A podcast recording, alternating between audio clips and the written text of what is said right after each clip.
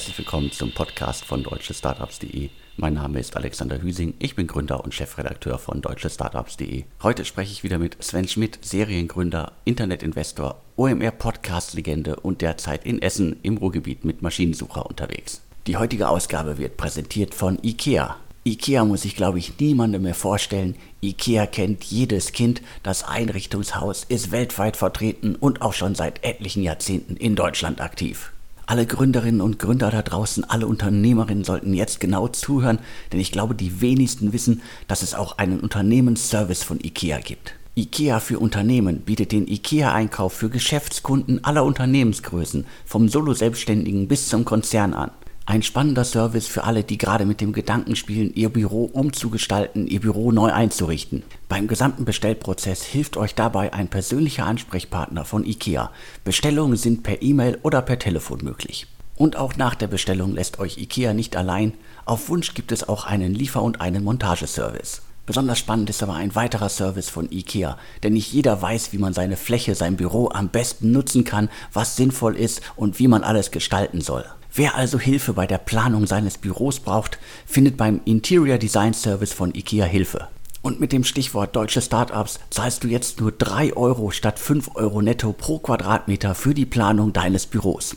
Ganz wichtig, das Angebot gilt nur für Unternehmen und auch nur bis zum 31.08.2021. Also beeilt euch, nutzt den Sommer, um euer Büro zu planen, um euer Büro einzurichten.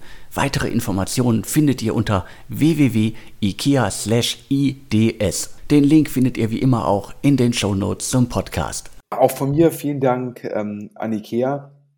Ich glaube, einer der wenigen ähm, Möbelhersteller bzw. Möbelverkäufer, ähm, der die Preise nicht angepasst hat.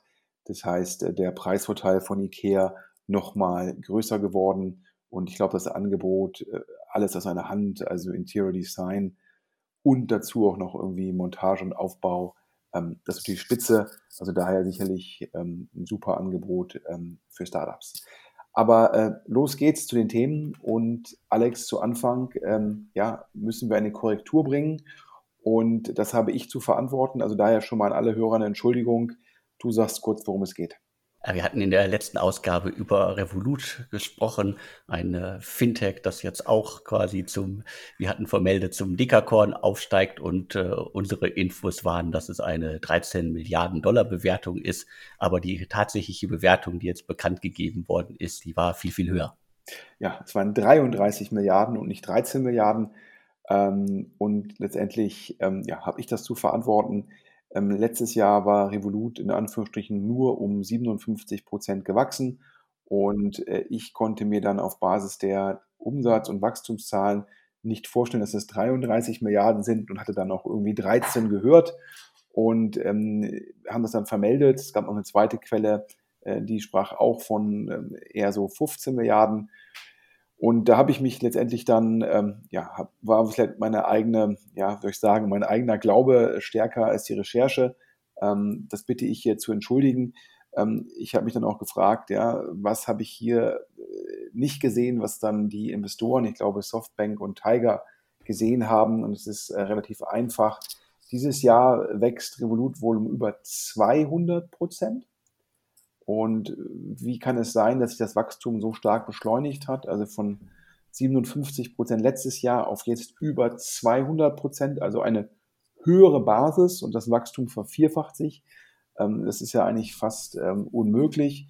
Und scheinbar sind es getrieben durch zwei Dinge. Das eine ist irgendwie Umsatz durch Trading der Revolut-Kunden und das zweite ist halt Umsatz durch irgendwie Handel mit, mit Kryptowährungen durch die Revolut-Kunden, also sprich das höhere Trading-Volumen bei Aktien und ähnlichen Produkten wie auch bei, bei, bei Kryptowährungen hat halt den Umsatz einfach getrieben von Revolut und ja, da, da habe ich mich halt auf Basis der alten Zahlen und ein, zwei Quellen verleiten lassen. Ähm, das bitte ich hier ähm, zu entschuldigen. Alex, zum nächsten Thema. Ähm, Gorillas. Ja, Gorillas ist ja Dauerthema, nicht nur bei uns hier im Podcast, sondern auch in der Mainstream-Presse und in der Wirtschaftspresse. Es geht äh, in den vergangenen Wochen ja vor allen Dingen um die äh, Bedingungen für die ganzen sogenannten Rider, also die Angestellten. Unterm Strich, äh, Gorillas liefert weiter in 10 Minuten Lebensmittel. Quick Commerce ist das Stichwort. die haben schon verdammt viel Geld äh, aufgenommen, eingesammelt, ich glaube 280 Millionen Euro. Wir hatten zuletzt immer mal wieder vermeldet, dass sie eine Milliarde suchen. Da gab es auch noch andere Berichte und in den letzten Tagen gab es ganz, ganz viele Gerüchte, ganz, ganz viele Zwischenstände und wir wollen jetzt hier einfach nochmal ein Update geben. Ja, ich glaube, initial ähm, war Gorillas im Markt für letztendlich eine Milliarde, glaube ich, Dollar ähm, frisches Kapital auf Basis einer Pre-Money-Bewertung von 6 Milliarden Dollar. Und ähm, das war auf jeden Fall das, der Versuch von Gorillas, ähm, ich glaube, Getir, der, das türkische Vorbild oder der türkische Konkurrent, hat dann ja auch in dem Rahmen oder auf der Bewertung ungefähr geraced. Ähm, es hieß dann irgendwie, dass Softbank würde ein Investment in Gorillas prüfen, obwohl, glaube ich, auch Softbank in ein, zwei anderen Konkurrenten involviert ist. Ähm, und dann hätte sich Softbank entschieden, doch nicht zu investieren, so zumindest ist der Flurfunk. Und dann hieß es ja, gibt immer noch genügend Nachfrage nach Investoren. Ähm, nur ähm, die Investoren würden so ein bisschen an der hohen Bewertung Anstoß nehmen. Dann hieß es irgendwie, ja, drei Milliarden seien irgendwie realistischer als sechs. Und jetzt äh, verdichtet sich der Flurfunk in Berlin und äh, es scheint wohl auf eine Runde, auf eine primär interne Runde, wo die Bestandsinvestoren äh, äh sozusagen die Runde anführen, hinauszulaufen nach Hörensagen ungefähr 300 bis 400 Millionen und nach Hörensagen ungefähr eine Bewertung von, von 3 Milliarden und das Ganze primär ein Primary, also Geld in die Firma, also maximal eine ganz kleine Secondary-Komponente. Das, was ich jetzt hier sage, ist aber noch nicht in trockenen Tüchern oder noch nicht in Stein gemeißelt, ähm, denn es gibt noch keinen Notartermin. Ähm, und äh, wenn man dort mit Anteilseignern spricht, sagen die ja, ein Notartermin ist dann meistens sehr kurzfristig. Zum Schluss entscheiden das die großen US-Investoren, ja, wer da reinkommt, welche Bewertung und so weiter. Und ähm, aber ähm, das ist aktuell wohl die Richtung, in die es geht.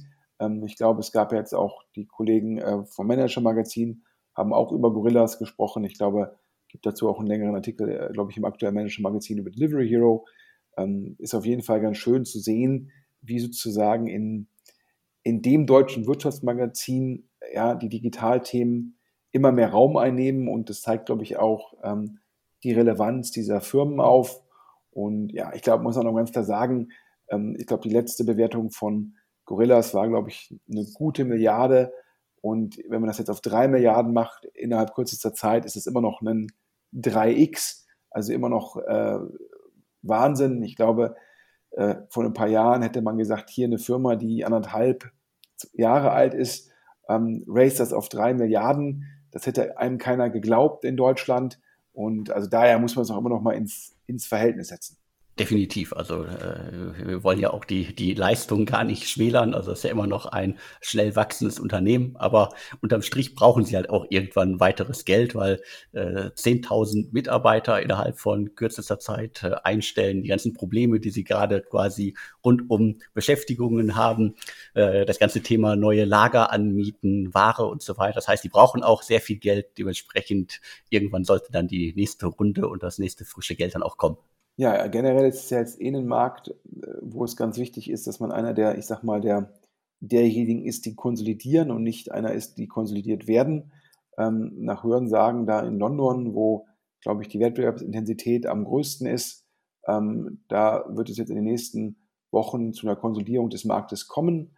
Das ist aber auch dringend notwendig, denn wenn man sich anschaut, man hat Gorillas, man hat Getir, man hat GoPuff, ähm, sicherlich auch Flink, die ja jetzt ein sehr, sehr starkes Cap-Table aufgebaut haben und auch Delivery Hero mit Food Panda. Ähm, das sind ja zum Schluss dann halt ja, in Summe ja, mindestens fünf ähm, große, große Anbieter, die dann in Europa ähm, um Marktanteile kämpfen. Und äh, natürlich verschwimmen auch die Grenzen zwischen denjenigen, die halt in Anführungsstrichen jetzt Quick Commerce machen oder die, die halt Restaurantlieferungen machen wie Deliveroo und natürlich auch denen, die eigentlich nur Bestellungen durchleiten, wie, wie Just Eat Takeaway. Das heißt, wir reden hier ja von wahrscheinlich im engen Segment fünf sehr, sehr gut finanzierten Anbietern. Und wenn man das weiter aufspannt, sicherlich zehn. Und daraus kann man auch ableiten, dass man wahrscheinlich als sehr kleiner, sehr lokaler Anbieter, der etwaig auch unterkapitalisiert ist, in so einem Markt kaum eine Chance haben wird. Und ähm, ja, ähm, ich glaube, top für den Standort, dass wir halt mit Flink, Gorillas und natürlich auch Delivery Hero, Schrägstrich, Food Panda, dass da gleich drei von den Großen ähm, in Berlin sitzen. Und ich glaube ja auch, äh, auch so ein Getir, die ja jetzt in Berlin aufgemacht haben. Und nach Hörensagen rekrutiert ja auch ein DoorDash, das DoorDash ja ähm, in den USA so ein bisschen ähm, der Marktführer mit, mit dem Unterschied, dass die ja letztendlich auf die Gig-Worker-Economy aufsetzen. Das heißt, dass die Leute, dass die Fahrer nicht fest angestellt sind, sondern immer nur pro Order bezahlt werden. Das kann man in Deutschland nicht eins zu eins so umsetzen. Und also auf jeden Fall äh, bleibt es, bleibt es spannend. Und ähm, Gorillas hat dann natürlich auch ein sehr, sehr starkes Cap-Table mit solchen Leuten wie Co2, ja, einer der großen, sage ich mal, Tech-Growth, Hedgefonds-Investoren, die halt auch über sehr viel ähm, eigenes Kapital, aber auch über Zugang zu weiterem Kapital verfügen. Daher ist Gorillas da sehr, sehr gut aufgestellt. Ja, und daher äh, gut für den deutschen Tech-Standort, sehr gut für Berlin. Natürlich auch weiterhin gut für Ströer und Co., denn wenn ich aktuell durch Düsseldorf ähm, fahre, ähm, sehe ich überall Außenwerbung ähm, für Gorillas. Die Litfaßsäulen sind voll. Also daher, ähm, ja, bleibt spannend, Alex. Ja, genau. Also Berlin ist auch zugepflastert mit äh, Werbung, vor allem von Gorillas, auch in äh, Vierteln, wo sie gar nicht liefern. Was ich noch ganz spannend fand, wir haben ja noch einen Anbieter, äh, Joker, das ist das äh, Vehikel von äh, Ralf Wenzel, auch Quick Commerce. Die haben auch gerade, was waren es, 170 äh, Millionen Dollar eingesammelt. Und äh, wir hatten die immer sozusagen in Emergent, äh, Mark Emerging Markets äh, verortet. Und ähm, dazu gehört mittlerweile auch Wien. Also sie sind jetzt auch in Wien. Das hatte ich nicht erwartet.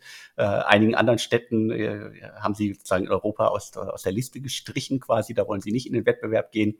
Aber Wien nehmen sie schon mal, also sieht für mich auch so ein bisschen für so ein Showcase aus, so, um zu zeigen, wir können es auch in Europa. Dementsprechend, das hat mich ein bisschen gewundert, dass man da ausgerechnet jetzt auf Wien setzt.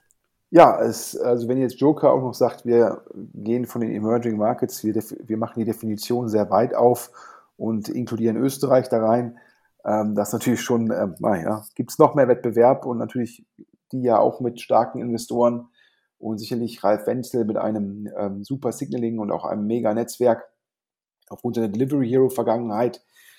Also daher, ähm, ja, das ähm, bleibt spannend und wir werden sicherlich über ähm, weitere große Runden berichten können. Und ich würde natürlich auch immer erwarten, dass ähm, wir dann über eine gewisse Marktkap Marktkonsolidierung ähm, berichten können, weil ich glaube, dass zumindest ist die dann vielleicht nicht, dass die Firmen sich gegenseitig kaufen, erwerben oder mergen, aber schon, dass der eine sagt, ich gebe dir mein Deutschlandgeschäft und dafür bekommst du mein Frankreich-Geschäft. Das gab es ja auch teilweise ähm, in dem, sage ich mal, äh, Restaurant, Essensbestellsachen, wo Leute sozusagen in Anführungsstrichen, so wie manche Leute früher auf Schulhöfen Panini-Bilder getauscht haben, haben die Anbieter so ein bisschen Länder getauscht. Und ich glaube, sowas kann man im gewissen Rahmen auch in dem Segment erwarten. Aber ab zum nächsten Thema. Ähm, wir kommen zu einem Investor, der, glaube ich, in London in eins der, äh, in eins der Gorilla-Klone investiert hat. Ähm, 468 Capital, Alex, ich glaube, wir haben über die oft berichtet. Das ist der Fonds äh, vom ehemaligen Rocket-Vorstand Alexander Kuttlich, äh, der sicherlich unglaublich umtriebig ist. Der ist auf jeden Fall extrem umtriebig. Darüber hatten wir ja in der letzten Ausgabe schon gesprochen. Und ich glaube, wir kommen ja auch nochmal auf ihn später zurück. Aber jetzt geht es erstmal um das aktuelle, das neueste Investment. Wir können hier exklusiv verkünden, dass 468 Capital in Mate investiert. Mate hatten wir schon mal vorgestellt, da gab es den Markennamen allerdings noch nicht. Es geht um das Unternehmen Apollo Fulfillment. Und das sind die McMakler-Gründer, also äh, Lukas äh, Pizonka und äh, Hanno Heinzenberg. Die bauen quasi, wie hatten wir es genannt, eine Art Gorillas für Drogerie und Apotheken auf. Und das ist jetzt sozusagen dann äh, künftig äh, unter dem Namen äh, Mate aktiv.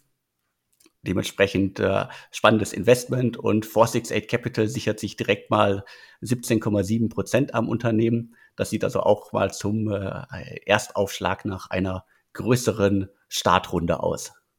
Ja, ich glaube, natürlich hat 468 hat zum einen natürlich durch das Investment in den Gorillas-Klon in London, kennen die das Segment sehr gut. Zum anderen haben die ja auch in die, in die Firma investiert, die das Picking automatisieren soll. Also für die Hörer nochmal, wenn man sich jetzt mal die variablen Kosten neben den Cost of Goods Sold von so einem Anbieter wie Gorillas anschaut, ist es natürlich zum einen, dass die Order zusammengestellt werden muss, das sogenannte Picking, und dann, dass die Order ausgeliefert werden muss. Und äh, die These ist es, dass das Picking zuerst automatisiert wird, indem man halt diese, sage ich mal, Mini-Lager mit, mit, mit so Robotern, Picking-Robotern ausstattet. Und in einen solchen Anbieter hat 468 Capital auch investiert, also ein Anbieter, der sich auf die Automatisierung von Picking konzentriert. Das heißt, da ist natürlich ein sehr, sehr hohes ähm, Segment-Know-how bei, äh, bei 468 vorhanden. Und die sagen halt jetzt, man kann dieses Gorillas-Modell auch auf den Bereich Drogeriemärkte und Apotheken übertragen.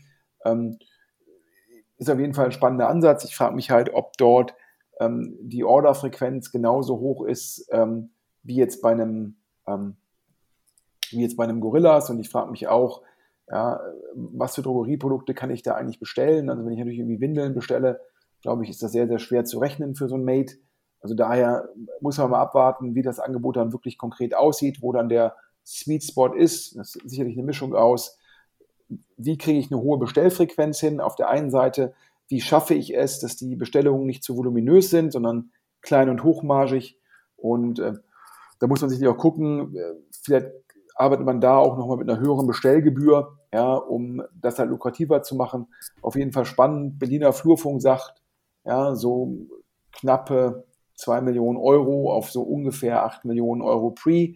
Ja, ich glaube im Cap Table, die haben so 17 Prozent. Das würde halt dementsprechend eher so auf 1,5 Millionen, auf 8 oder halt ähm, äh, entsprechend hinweisen. Ja, muss man einfach gucken. Äh, da haben wir jetzt noch keine Genauigkeiten. Also das nur so als äh, Daumen aus dem Fenster halten Information.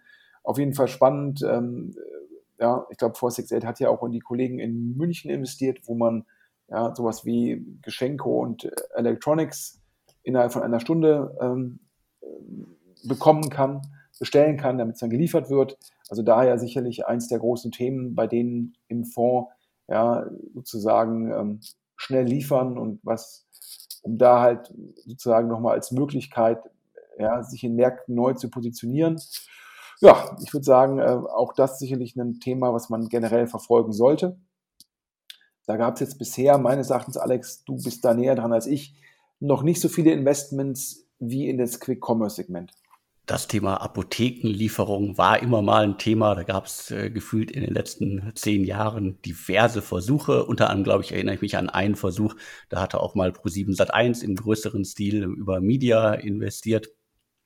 Aber so richtig geknackt hat dieses äh, Segment bisher keiner. Also klar, irgendwie äh, Apothekenlieferungen sind halt auch ein bisschen schwieriger. Deswegen so Drogerieartikel äh, das ist, glaube ich, ein großes Thema. Da schlafen ja äh, die Großen wie DM und äh, Schlecker noch ein wenig. Also DM ist da gefühlt äh, ein bisschen aufgewacht, aber es ist natürlich auch äh, nicht deren Expertise, E-Commerce zu machen. Dementsprechend druckelt das an der einen oder anderen Stelle noch. Aber ich kann mir das gut vorstellen, dass wir im Zuge dieses ganzen Quick-Commerce-Booms dass es jetzt auch für, ja, sagen wir, Apothekenprodukte, vielleicht auch äh, klassische Arzneimittel, äh, eher nicht verschrieben, äh, verschreibungspflichtige Sachen und das Ganze drumherum, dass das einfach gut funktionieren kann. Und du hast ja Arrive gerade aus München auch erwähnt, die das Ganze für, sagen wir jetzt, äh, Elektronikprodukte anbieten, also äh, E-Commerce-Produkte rumherum äh, und das jetzt auch nicht in zehn Minuten, sondern glaube ich eher in einer Stunde. Dementsprechend da ist viel Bewegung im Thema Quick Commerce und äh, 468 Capital ja, positioniert sich da als äh, VC, der da in verschiedene Anbieter bis hin zum Thema Technologie im Hintergrund investiert. Also da wird sicherlich auch noch einiges kommen. Ja, ich glaube, du wolltest sagen äh, DM und Müller und nicht äh, DM und Schlecker. Ich glaube, ähm, ja. Äh, Schlecker, Schlecker hatte nicht nur das Problem E-Commerce, sondern noch ein, zwei andere Herausforderungen. Ähm, und ja, ich, wie gesagt, ich bin, ich bin gespannt, in welchen Segmenten das dann wirklich ähm, refinanzierbar ist, ähm, in welchen Segmenten dann auch wirklich die, ähm, die Bestellfrequenz hoch genug ist, um die Kundenakquisitionskosten ähm, sozusagen zu verargumentieren und welche Marge man lösen kann. Was jetzt zum Beispiel Electronics angeht, ähm, muss man ja mal sagen, dass Amazon, die ja eigentlich unglaublich bereit sind, in Geschäftsbereiche oder neue Modelle ähm, vorzufinanzieren, dass die da ja, glaube ich, gefühlt meines Erachtens so ein bisschen die Aktivitäten äh, runtergefahren haben. oder zumindest gucken, ja, weiterhin austesten, was funktioniert, ja, was macht finanziell Sinn. Also daher, ähm, also spannend auf jeden Fall, was da jetzt nochmal ähm, passiert. Ich bleibe da immer mit ein bisschen skeptisch, bleibe ich da immer, aber vielleicht hat sich der Markt auch grundlegend verändert. Ich würde sagen, schauen wir einfach mal, wir bleiben dran. Ab zum nächsten Thema. Ich glaube, wir hatten hier im Podcast, Alex, schon öfter über NPAL gesprochen. NPAL für die Hörer bietet letztendlich Solaranlagen aus einer Hand mit Finanzierung. Was heißt es?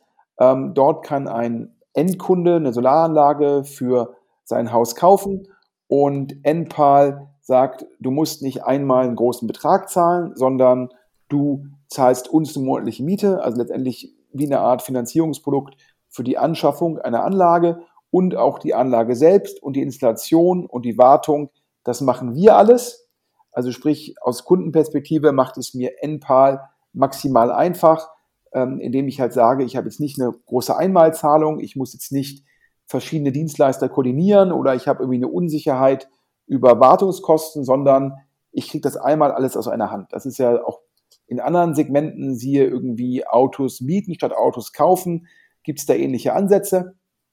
Und das macht Enpal ja bisher sehr erfolgreich. Er ist ja einer der ehemaligen Käuferportalgründer, der auch ein Top-Team zusammengestellt hat. Wir hatten ja exklusiv berichtet über die Runde von ähm, den Zahnärzten der Bärenberg Bank äh, plus irgendwie äh, den Kollegen von Holiday Ventures, auch bekannt als HV Capital.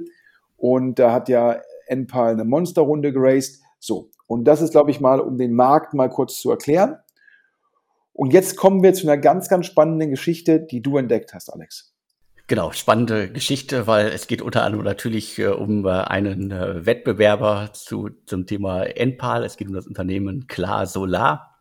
Äh, wenn man das platt äh, beschreiben würde, dann kann man sagen, das ist quasi Enpal ohne die ganze Finanzierungsgeschichte im Hintergrund. Deren Pitch ist irgendwie quasi, die positionieren sich als Full-Service-Photovoltaik-Anbieter, äh, wo jeder irgendwie zu seiner Photovoltaikanlage kommt die bauen das sozusagen und äh, kümmern sich um alles. Das Unternehmen ist 2018 gegründet. Ich hatte das bisher auch äh, überhaupt nicht auf dem Schirm.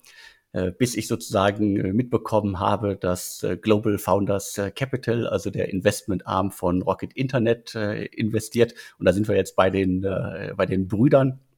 Also äh, Picos Capital äh, in Form von ähm, Alexander Samwa äh, ist quasi äh, ähm, Enpal und, äh, und, und Co. Und äh, Global Founders Capital mit Oliver Samwa ist jetzt äh, Klar Solar. Und äh, klar, äh, Global Founders hat in, in kürzester Zeit in zwei Runden jetzt auch sogar die, die Mehrheit an Klar Solar äh, übernommen, was ich erstaunlich finde, dass, der, dass äh, das sozusagen jetzt mal eben schnell vollzogen worden ist. Geschäftsmodell haben wir beschrieben. Es, es gibt auch noch eine, eine, eine Stromkomponente. Vielleicht ist das auch noch mal irgendwie für den, für den Hintergrund äh, spannend. Wir hatten ja in der letzten Ausgabe auch äh, über die neuen Anbieter zum Thema Strom äh, gesprochen. Also das äh, könnte auch irgendwie ein, ein Grund sein, warum das jetzt gerade so spannend ist. Aber unter dem Strich äh, Global Founders Capital, Rocket Internet äh, sichert sich die Mehrheit an Klar Solar, einem NPAL-Konkurrenten. Und äh, die äh, Samwa-Brüder gehen damit ein klein wenig in Konkurrenz. Ja, ich glaube, warum ist das so spannend? Das sind zwei Dinge. Also zum einen ähm, 57,6 Prozent, die jetzt ähm, Global Founders Capital hält, da kann man nicht mehr von einem klassischen VC-Investment sprechen. Ja, VCs versuchen eigentlich immer in der Minderheit zu bleiben. Das hat viele Gründe. Äh, unter anderem, man will, die, man will die Gründer halt eigentlich immer noch als Unternehmer an Bord haben. Hat auch Gründe, was man seinen LPs gesagt hat. Hat auch Gründe, ja, um, Folgeinvest um Folgeinvestoren zu finden, die es eigentlich nicht mögen, wenn einer in der Mehrheit ist. Und deshalb ist das schon mal per se ungewöhnlich. In dem Fall noch ungewöhnlicher, da äh, glaube ich, klar, klar Solar eigentlich jetzt nicht ähm, ja, groß von anderen VCs äh, schon finanziert war. Das heißt, hier scheint äh, Global Founders Capital sowohl einen Primary gemacht zu haben wie einen Secondary, also einmal Geld in die Firma investiert, dadurch Anteile erworben und dann nochmal den Gründer Anteile abgekauft, ein sogenannter Secondary und so jetzt die Mehrheit zu halten. Und äh, ich kann mir das nur so erklären, dass man da glaubt, dass Klarsolar ein ungeschliffener Diamant ist. Und wenn man da noch ein Finanzierungsprodukt drauflegt, dass man damit eins zu eins mit NPAL in Konkurrenz treten kann Und das wäre ja per se jetzt nicht so ungewöhnlich. Wir haben ja auch gerade über Gorillas versus Flink versus Getir gesprochen versus Foodpanda. Aber was es natürlich hier äh, sozusagen ganz interessant macht, ist, dass ja ähm, letztendlich Global Founders Capital gehört zu Rocket. Rocket wird kontrolliert ja, von Oliver und Mark Samba. Äh, Enpal ähm, hat, ist mitgegründet worden von Picos. Picos wird kontrolliert von Alexander Samba, der ja auch bis vor kurzem, glaube ich, noch bei Rocket investiert war.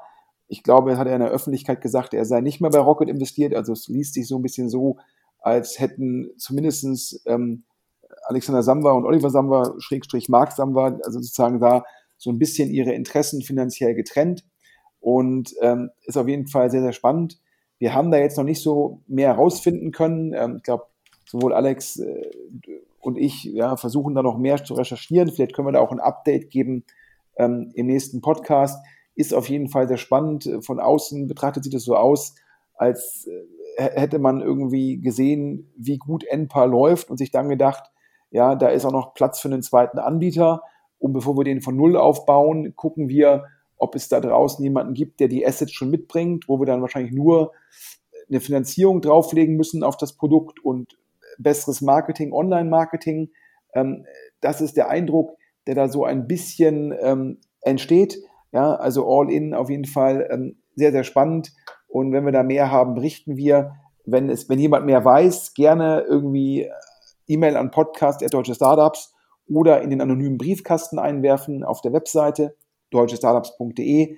Ähm, Alex und ich freuen uns immer über Hinweise von euch. Das ermöglicht uns auch sozusagen jede Woche oder jede zweite Woche, um genau zu sein, ähm, einfach auch spannende News zu bringen. Also daher schon mal vielen Dank. Ja, das war's zu Klarsolar. Alex, du hast ein neues Investment von Cavalry Ventures ähm, hervorgetan. Das sind, das sind ja sehr, sehr umtriebige Jungs, die im Pre-Seed-Bereich mitführend sind und die haben jetzt in eine Münchner Firma investiert.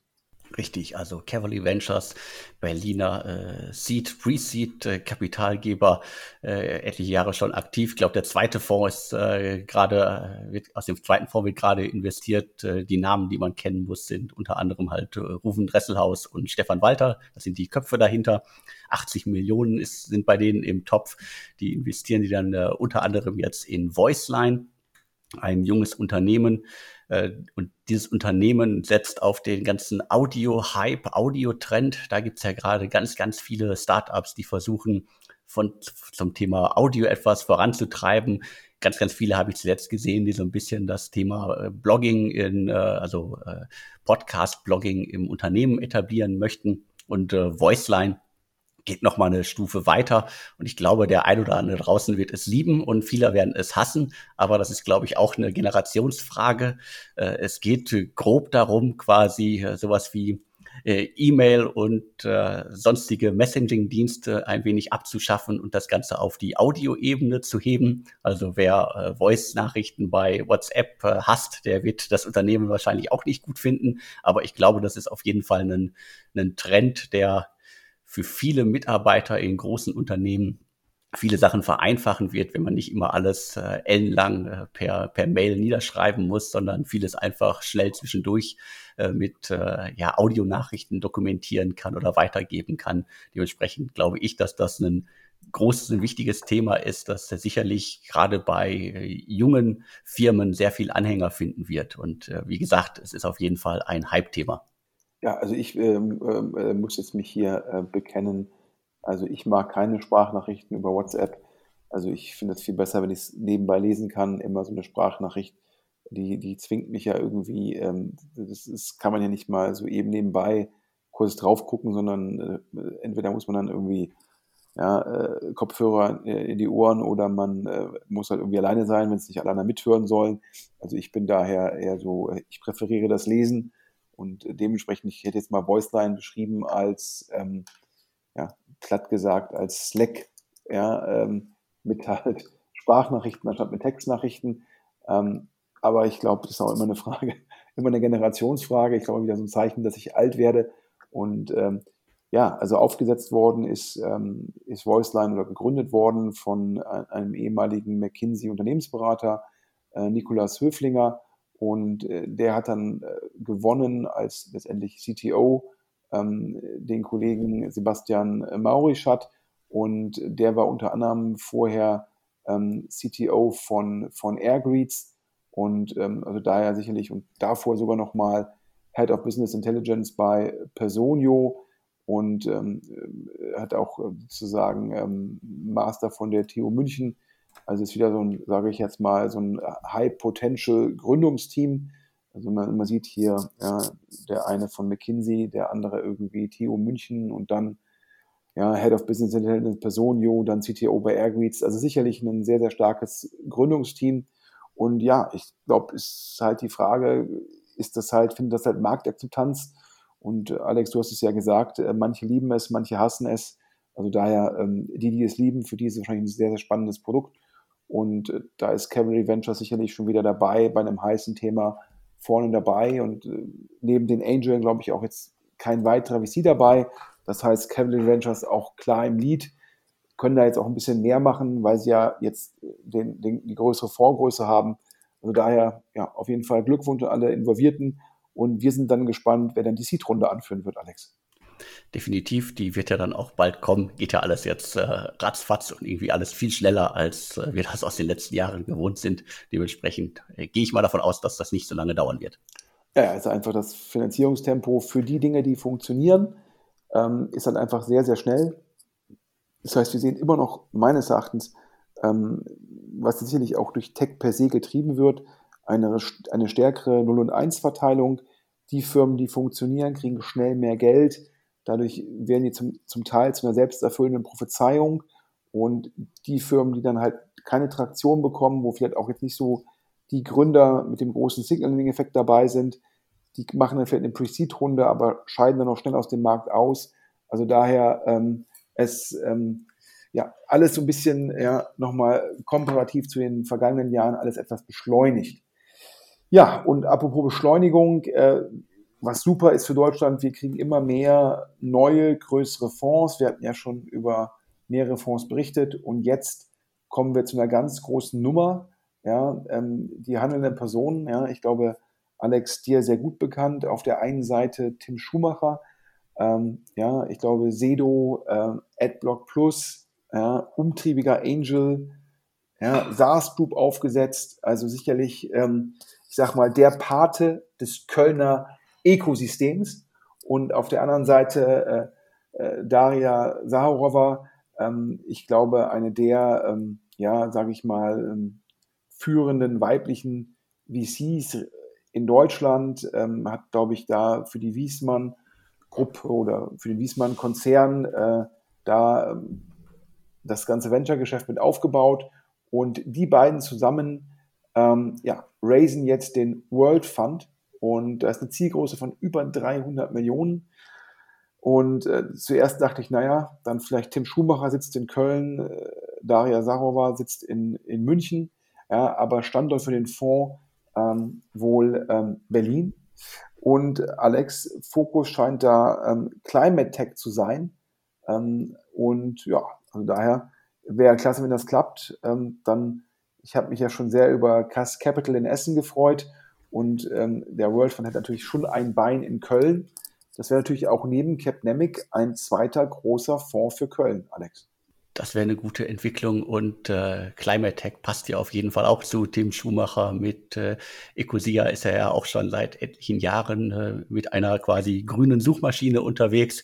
Und das waren auch so die äh, Punkte, wo ich äh, in den letzten Monaten schon immer mal was äh, knistern gehört habe, dass da was entsteht rund um Tim Schumacher und mit äh, Daria, die ja zuletzt bei V2One, dass er jetzt V-Squared Ventures ist, äh, quasi hat er da, glaube ich, eine extrem gute Kennerin der, der Startup-Szene gefunden, die schon, du hast gesagt, seit etlichen Jahren aktiv ist, ein gutes Näschen oftmals bewiesen hat.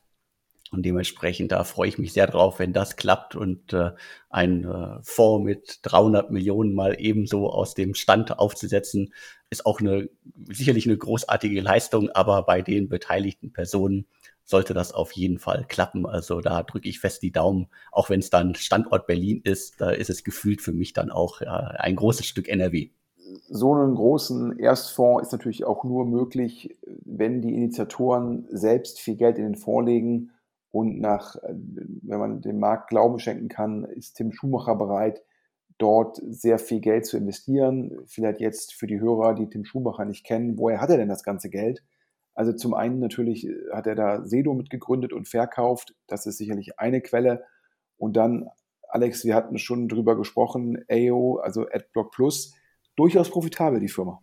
Das ist jetzt die Untertreibung des äh, Jahres. Also das Unternehmen ist, glaube ich, äh, ge gefühlt eins der, äh, sagen wir, profitabelsten, äh, wenn man es noch Start-up nennen darf, äh, die, die in äh, Deutschland aktiv sind, die, glaube ich, gefühlt kaum jemand kennt. Also da kommen große Millionenbeträge jedes Jahr und unterm Strich bleiben übrig und dementsprechend, das ist auf jeden Fall eine große Nummer. Ich, ich glaube, es waren zeitweise 30 Millionen die da übrig geblieben sind und äh, dementsprechend äh, ist das auf jeden Fall ein Unternehmen, äh, das äh, immer wieder für Nachschub sorgt, wenn es darum geht, äh, Geld für Investments zu haben. Dazu muss man wissen, Tim Schumacher hat die Firma mit aufgesetzt, hat die Firma als aktiver Gesellschaft stark geformt und ist auch relevanter Anteilseigner. Und wie du es gerade gesagt hast, ähm, das ist natürlich ein sehr lukratives Geschäftsmodell.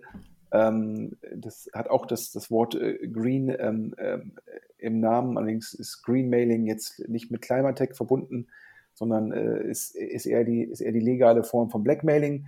Ähm, das nur so nebenbei. Auf jeden Fall ist das sicherlich eine der Cash-Cows von Tim Schumacher, die es ihm erlaubt, halt auch beim World Fund ein sehr, sehr großes eigenes Commitment ähm, abzugeben. Und das sehen andere Investoren natürlich sehr gerne, weil sie sagen, wenn der Initiator Skin in the Game hat, also sozusagen, wenn der ja, im Guten wie im Schlechten davon profitiert, oder halt auch dann selbst Geld verlieren würde, falls es wieder erwarten schlecht laufen sollte, dann sind die Anreizsysteme sehr gleichgestellt. Und ähm, das ist da der Hintergrund. Und ja, ich hab, bin nur gespannt, muss ich ja sagen, Tim Schumacher zum einen Business Angel und aktiver Gesellschafter.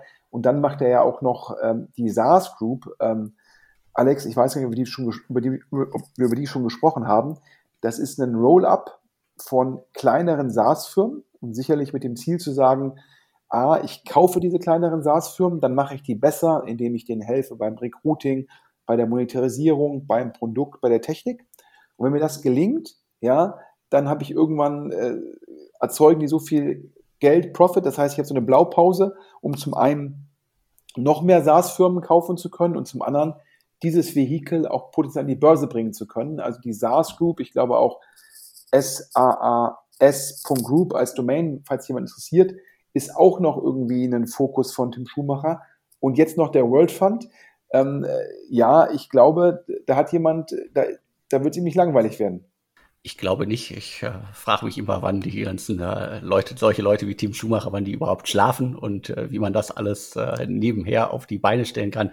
Aber er ist ja nicht alleine. Er hat um sich herum ja mittlerweile auch ein Team, das ihn da aktiv unterstützt. Und ja, die SaaS Group hatten wir, glaube ich, im Podcast noch nicht. Ich selber habe selber auch noch nicht so viel über das, äh, über diese Gruppe berichtet, aber zumindest gab es da schon in den letzten Wochen, Monaten äh, etliche Übernahmen auch äh, ja, weltweit äh, aktiv, dementsprechend auch äh, spannendes Thema. Ich bin ja immer ein Freund davon, wenn man äh, aus vielen kleinen Dingen was Großes baut. Weil oftmals äh, waren viele Sachen gerade, also auch aus Deutschland jetzt vor allen Dingen äh, im SaaS-Bereich zu klein. Mittlerweile hat sich das vielleicht ein bisschen gewandelt, aber ich glaube, dass es da viele Konzepte gibt, die man einfach zusammenfügen kann und unter einem Mantel halt irgendwie viel größer und viel besser machen kann. Ja, auf jeden Fall sehr spannend. Ähm, hier äh, volle Transparenz. Da ist ja auch der Tobias Schlottke, einer der Mitgründer von OMR. Ähm, der ist CTO der SaaS Group. Äh, sicherlich der Tobias Schlottke, einer der ähm, besten CTOs, die es in Deutschland gibt. Und äh, daher natürlich auch ein Top-Team, was der Tim Schumacher dafür gewonnen hat. Und äh, über, die, über OMR kenne ich natürlich auch den Tobias Schlottke.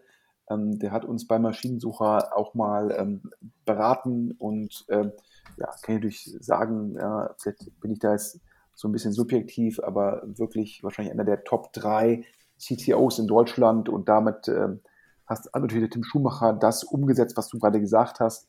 Ja, der skaliert sich halt selbst über ein sehr, sehr, sehr gutes Team. Und ja, ähm, also daher, ähm, das ist, erinnert mich so ein bisschen an die 10x-Kollegen, also ähm, ähm, Felix Haas, ähm, Robert Wuttke, Andreas Etten ähm, und der Kollege Beckers. Ähm, denn ähm, auch die haben ja letztendlich mit einem guten Team zusammen den PE, den du ja vor kurzem erwähnt hast, aufgebaut. Die raisen auch einen Fonds, haben dafür dann auch, ja, so wie der Tim Schumacher, die, die Daria gewonnen hat, hat auch 10x dafür nochmal Leute gewonnen. Das heißt, es sind halt Leute, die dann sagen, hier, ich, ich habe dann halt irgendwie, ich sage mal, mehrere Pferde im Stall und ich setze mich nicht 100% auf ein Pferd, sondern bin eher so ähm, der Manager im Hintergrund, äh, der das dann sozusagen mehrere äh, Pferde parallel in Anführungsstrichen steuert. Genau so sieht's aus. Und äh, wer sich für das Interview interessiert, äh, Flex Capital, äh, Christoph Joost, äh, schaut einfach mal im Stream, wo ihr diesen Podcast hier gefunden habt. Äh, da findet auch das Interview. Da geht's dann unter anderem auch um die Zusammenstellung und wie das Zusammenspiel äh, mit dem Management-Team und dem ganzen äh, 10X-Team funktioniert.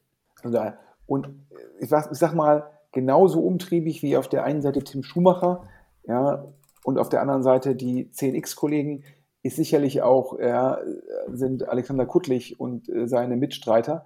Denn ähm, ja, ich glaube, vor anderthalb Jahren haben sie den, oder maximal vor anderthalb Jahren haben sie den ersten Fonds gemacht. Das sind dann, glaube ich, auch schon irgendwie 180 Millionen geworden. Dann haben sie ähm, einen Spec aufgesetzt, mit dem sie jetzt äh, Tony Box, glaube die Boxin GmbH kaufen wollen.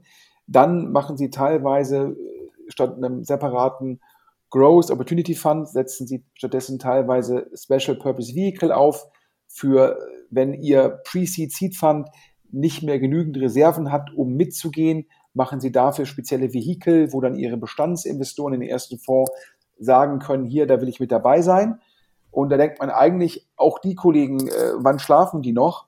Und die machen jetzt auch einen neuen Fonds, ja, und ähm, das nach anderthalb Jahren. Also früher war es immer so, man macht so einen Fonds alle vier bis fünf Jahre, dann war es so, man macht so einen Fonds alle drei bis vier Jahre, dann war es so, man macht so einen Fonds alle zwei bis drei Jahre, aber so schnell wie 468 investiert, scheint auch da jetzt die goldene Regel zu sein, ähm, man macht so einen Fonds alle ein bis zwei Jahre.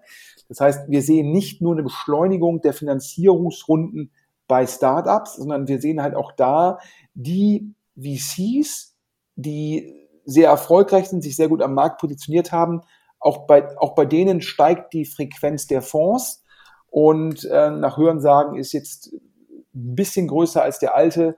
Das heißt, der neue Fonds von 468 soll halt gute 200 Millionen ähm, Euro groß werden. Und ähm, ja, Alex, es gibt Leute, da denkt man, wow, die sind mal so richtig produktiv. Ja, auf jeden Fall. Und ich habe äh, noch mal nachgeguckt. Also äh, der erste Fonds ist offiziell am 12. Äh, Juni 2020 gestartet. Natürlich haben die vorher schon daran gearbeitet. Da hatten sie dann damals ihre 170 Millionen verkündet.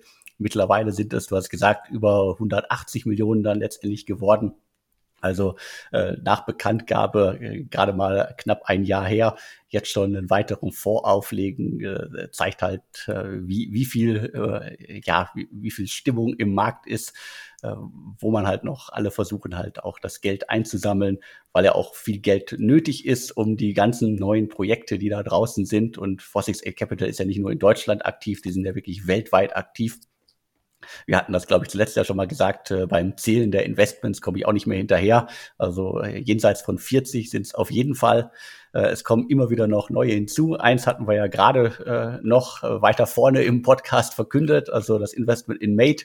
Dann gibt's äh, heute noch, das kam als äh, PM rein, gemeinsam mit äh, V-Squared Ventures und Porsche Ventures investiert ähm, 468 Capital in Custom Cells. Das ist ein Unternehmen, das quasi ja Batteriezellen produziert. Das ist dann mal so wirklich äh, Deep Tech das, wofür 468 Capital ja eigentlich stehen will. Aber natürlich sind sie da auch äh, so unterwegs, dass sie die diversen Hype-Themen äh, wie Quick Commerce in jeglicher Form auch mitnehmen. Dementsprechend äh, steile Entwicklung, schnelle Entwicklung und da jetzt auch quasi als zweiten Fonds einen 200 äh, Millionen Fonds und gefühlt werden es wahrscheinlich sogar wieder ein bisschen mehr aufzulegen, einzusammeln, um weiter zu investieren, zeigt, die sind gut unterwegs und äh, schlafen wahrscheinlich auch selten. Ja, und haben tatsächlich einen ganz hervorragenden Ruf in der Szene. Ähm, und äh, ja, ich glaube, ähm, ist irgendwie klasse, dass wir, ob es nun der World Fund ist oder jetzt der zweite Fonds von 468, dass wir auch in Deutschland ähm, auch da äh, dass, die, dass mehr Kapitalgeber entstehen und dass die auch größere Fonds haben. Das ist spitze und zeigt auch wieder da, dass es auch ohne den Staat geht. Und das finde ich ja persönlich eins meiner Anliegen. Ich sage halt, hier braucht es keine staatliche äh, Intervention, sondern sowohl die Startups finden genügend Kapital, auch die VCs, die neuen VCs finden genügend Kapitalgeber. Und ähm, man sieht auch, wenn ein Fonds mit einem Top-Team um Alexander Kuttlich und dann auch einen hervorragenden Ruf aufbaut, bei den heißen Themen dabei ist, fast alle Startups Folgeinvestment haben, dann können die auch sehr schnell neues Geld raisen und auch dann halt ja, so ein Spec initiieren. Ich bin ja jetzt generell sozusagen da bei den Specs eher kritisch, aber ähm, zeigt dir halt, wie stark die Marke von 468 ist und das Netzwerk von den Kollegen, dass sie das auch noch in Anführungsstrichen nebenbei hinbekommen. Und jetzt, ähm, über die hatten wir auch schon gesprochen, über die Kollegen, ähm, Discovery Ventures, äh, getrieben von den Zeitgold-Gründern, die ja vorher äh, SumUp mitgegründet haben. Und Discovery Ventures, Alex, da hast du jetzt exklusive Neuigkeiten. Auf jeden Fall äh, eine, einen weiteren Fonds. Es gibt einen Growth-Fonds von Discovery Ventures. Also die haben bisher ja quasi äh, seit 2015 investiert, immer sehr früh. Äh, sind äh, als äh, einer der wenigen Deutschen neben Atlantic ähm, bei Gorillas sehr, sehr früh an Bord äh, gegangen, haben das Unternehmen unterstützt und haben da auf jeden Fall ihr Investment innerhalb von ganz, ganz kurzer Zeit, also äh, wahrscheinlich verzehnfacht oder sonst wie, also wenn nicht sogar noch mehr, waren auch bei Flaschenpost äh, sehr früh dabei, haben also auch an diesem äh, Milliarden äh, Deal äh, partizipieren können und haben noch ganz, ganz viele andere Startups in ihrem Portfolio. Zuletzt waren sie bei Vermietete auch drin, das auch für 50 Millionen verkauft ist. Dann sind sie noch bei äh, Zenjob drin, bei Choco, bei Trade Republic, also immer auch in einer ganz, ganz frühen Phase. Das heißt, äh, die waren jetzt äh, zuletzt äh, bei sehr, sehr großen Investmentrunden bei Unicorn-Runden mit dabei und konnten quasi ihr, ihr Investment gut verzehnfachen oder sonst wie in, in einigen Fällen. Dementsprechend haben die da eine, eine gute Leistung hin, hingelegt und wie gesagt, sonst eigentlich eher in der frühen Phase aktiv. Deswegen dieser Growth Fund, den es jetzt gibt, ähm, der soll dann wahrscheinlich äh, dafür sein, so würde ich das jetzt mal ganz schnell einordnen. Ab und an sind sie halt irgendwie bei so äh, Hype-Themen früh drin und hatten bitte, bisher wahrscheinlich keine Möglichkeit, dann irgendwie die Folgerunden zu machen und wollen zumindest da ein wenig auch dann mitspielen.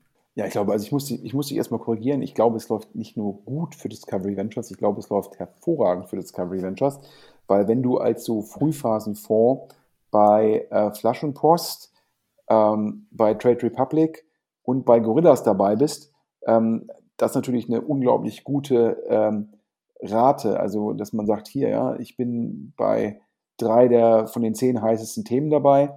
Ähm, also ich glaube, da muss man einfach sagen, Respekt. Und äh, kleine Korrektur, ich glaube, ähm, es gibt ja manche dieser Discovery Ventures eigentlich, ja, muss man fast sagen, so eine Art Microfonds. Und viele Microfonds sagen, sie machen nur Pre-Seed, also direkt erstes Geld in die Firma. Und Discovery Ventures ist da so ein bisschen flexibler. Also ich glaube, sie haben zum Beispiel ähm, nach Atlantic in Gorillas investiert und zwar auf Basis eines Convertibles, der dann konvertiert ist mit der Q2-Runde. Nach Hören sagen, ja, die Q2-Runde ja irgendwie 160 Pre, 200 Post und also wahrscheinlich dann irgendwie 20, 30 Prozent Abschlag. Also dementsprechend wahrscheinlich das Gorilla-Investment, der Einstand für Discovery Ventures eher so 110, 130 Millionen. Und auch bei Trade Republic ähm, haben sie gesehen, wie gut es läuft und sind dann noch später ran. Aber auch das zu erkennen und dann auch reinzukommen, ist eine Fähigkeit. Und ich glaube, jetzt der Growth Opportunity Fund, ähm, der hat sozusagen dann die, die, eine Stoßrichtung, die du schon genannt hast. Wenn man mit dem, mit dem, mit dem, mit dem eigentlichen Pre-Seed Seed Fonds, wo man kein Geld mehr hat und dann kann man die Prorate-Rechte nicht nutzen. Dafür ist dann der Growth Opportunity Fund da. Das ist irgendwie Punkt eins Und Punkt zwei wenn man nochmal bei einer späteren Runde ein größeres Ticket machen kann, dafür auch. Und ich glaube, der Pre-Seed-Seed-Fokus-Fonds, der ist so gute 10 Millionen. Und nach meinem Verständnis soll jetzt auch der Opportunity und Growth Fund auch nur so 15 Millionen Größe haben. Also daher bleibt es bei Discovery Ventures klein, aber fein. Ähm, also daher ähm, auf jeden Fall spannend. Ich glaube, ähm, die haben ja auch als LPs jetzt keine keine Family Offices oder keine Institutionen, sondern tatsächlich nur äh, Gründer, Vorstände, ja, also Leute, die dann halt aus deren Perspektive auch einen Mehrwert generieren können.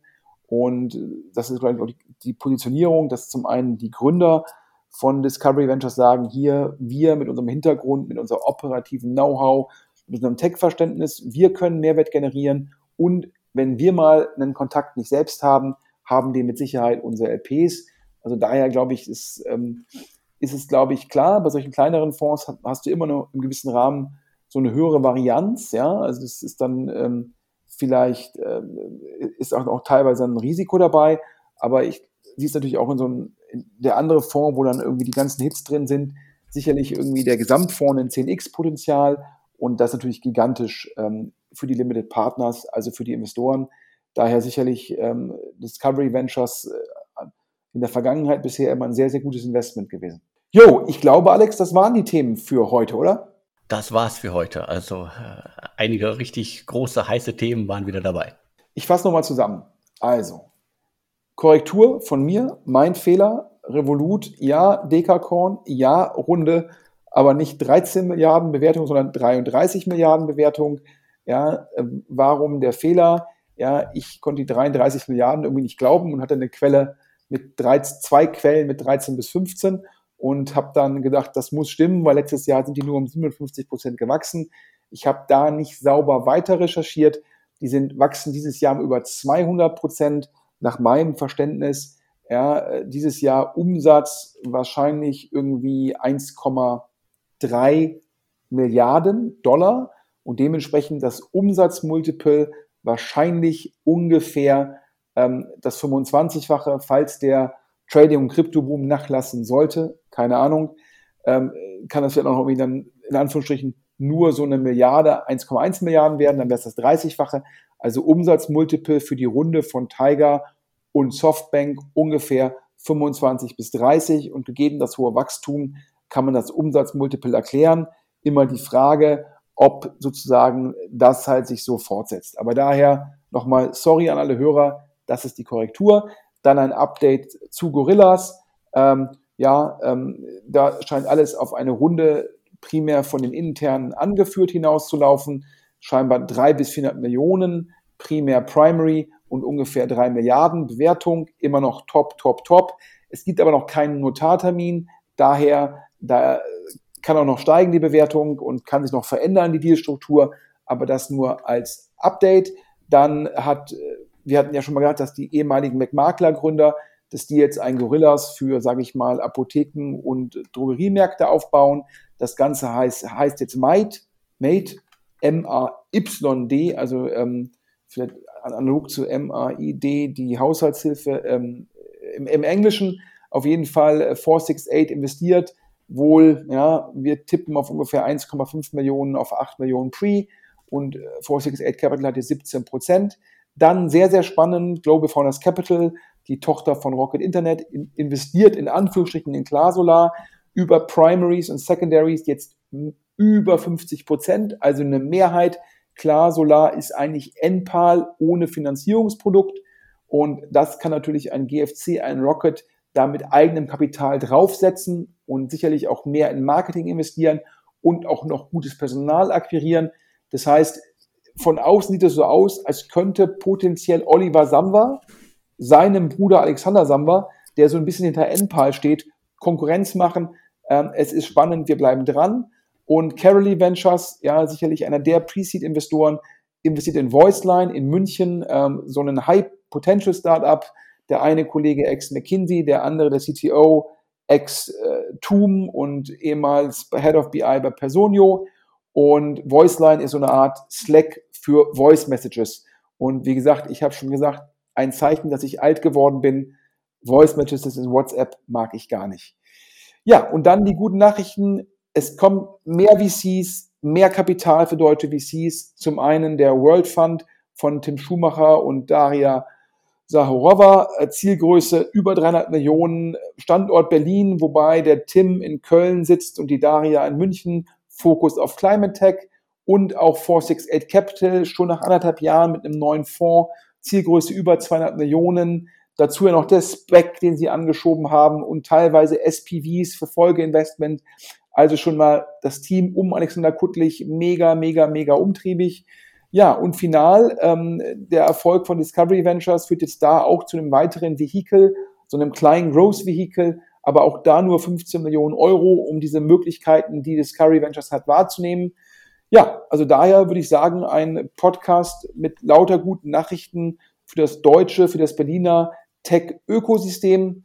Alex, da gebe ich jetzt an dich an das Schlusswort. Ja, sehr gerne. Also vielen Dank für die Ausführung und äh, wir hören uns dann äh, in zwei Wochen wieder, wenn es nicht äh, spontan wieder ein neues Einhorn gibt. Und äh, nochmal der Hinweis an alle da draußen, wenn ihr Infos für uns habt, schreibt an podcast.deutsche-startups.de oder nutzt den anonymen Briefkasten. Das machen genug andere auch. Und jetzt bleibt mir eigentlich nur noch zu sagen, vielen Dank an alle fürs Zuhören und tschüss. Und tschüss. Und wenn ihr euch nächste Woche langweilt, ich kann immer noch empfehlen, die, den News-Podcast vom Alex, der kommt immer in der Woche, wo der Insider-Podcast nicht kommt und dazu immer die Podcasts mit den spannenden Interviews, wo der Alex eigentlich sozusagen die Top-Tech-Gründer und Investoren interviewt und dann auf der anderen Seite der Podcast, wo Alex wirklich jungen Firmen die kostenlose Chance bietet, sich selbst vorzustellen. Das sind die Firmen, über die wir dann später im DS Insider Podcast berichten. Alex, vielen Dank für die Möglichkeit, glaube ich, im Namen aller. Ich glaube, man kann gar nicht genug wertschätzen für das, was du für das deutsche Ökosystem tust. Vielen Dank. Jetzt werde ich rot. Äh, Nochmal vielen Dank und tschüss. Und tschüss.